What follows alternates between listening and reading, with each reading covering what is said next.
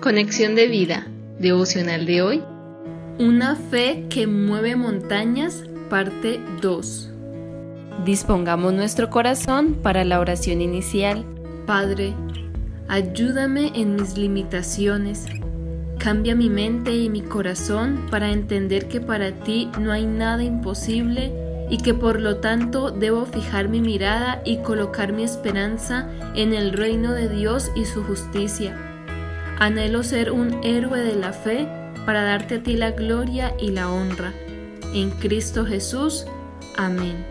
Ahora leamos la palabra de Dios. Hebreos capítulo 11 versículos 33 al 35.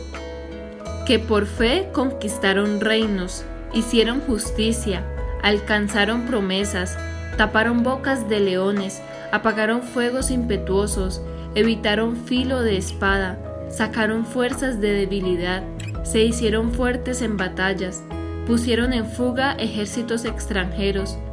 Las mujeres recibieron sus muertos mediante resurrección, mas otros fueron atormentados, no aceptando el rescate a fin de obtener mejor resurrección.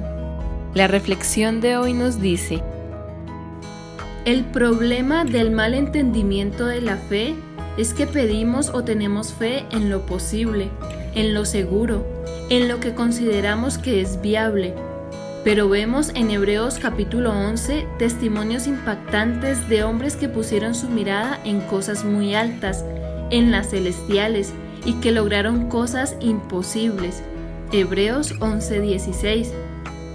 Así que la verdadera fe tiene que ver con aquellas cosas imposibles, pero que son conforme a la voluntad de Dios y que no son para satisfacer nuestros deseos egoístas, sino que tienen un propósito y una misión para la gloria de Dios. Por esta razón, la fe tiene dos propósitos claros. Nuestra salvación por gracia cuando creemos en Cristo, como dice Romanos 5.2 por quien también tenemos entrada por la fe a esta gracia en la cual estamos firmes y nos gloriamos en la esperanza de la gloria de Dios. Pero además, con nuestra provisión presente para suplir nuestras necesidades en la tierra y para cumplir el propósito de Dios en nuestra vida, cuando nos enseña la palabra. Y poderoso es Dios para hacer que abunde en vosotros toda gracia, a fin de que, teniendo siempre en todas las cosas todo lo suficiente, abundéis para toda buena obra. Segunda de Corintios 9:8. Es decir, Dios a través de la fe nos salva, suple nuestras necesidades, actúa poderosamente para sanar nuestras enfermedades físicas y cualquier otra necesidad que veamos lejana en nuestro entendimiento.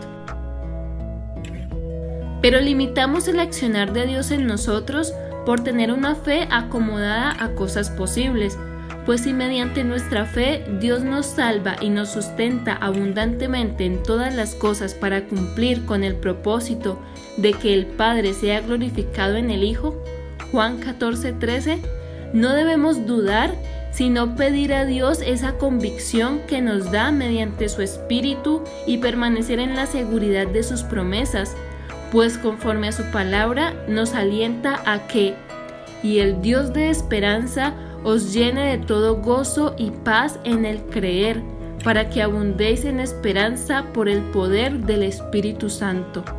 Romanos 15:13 Visítanos en www.conexiondevida.org.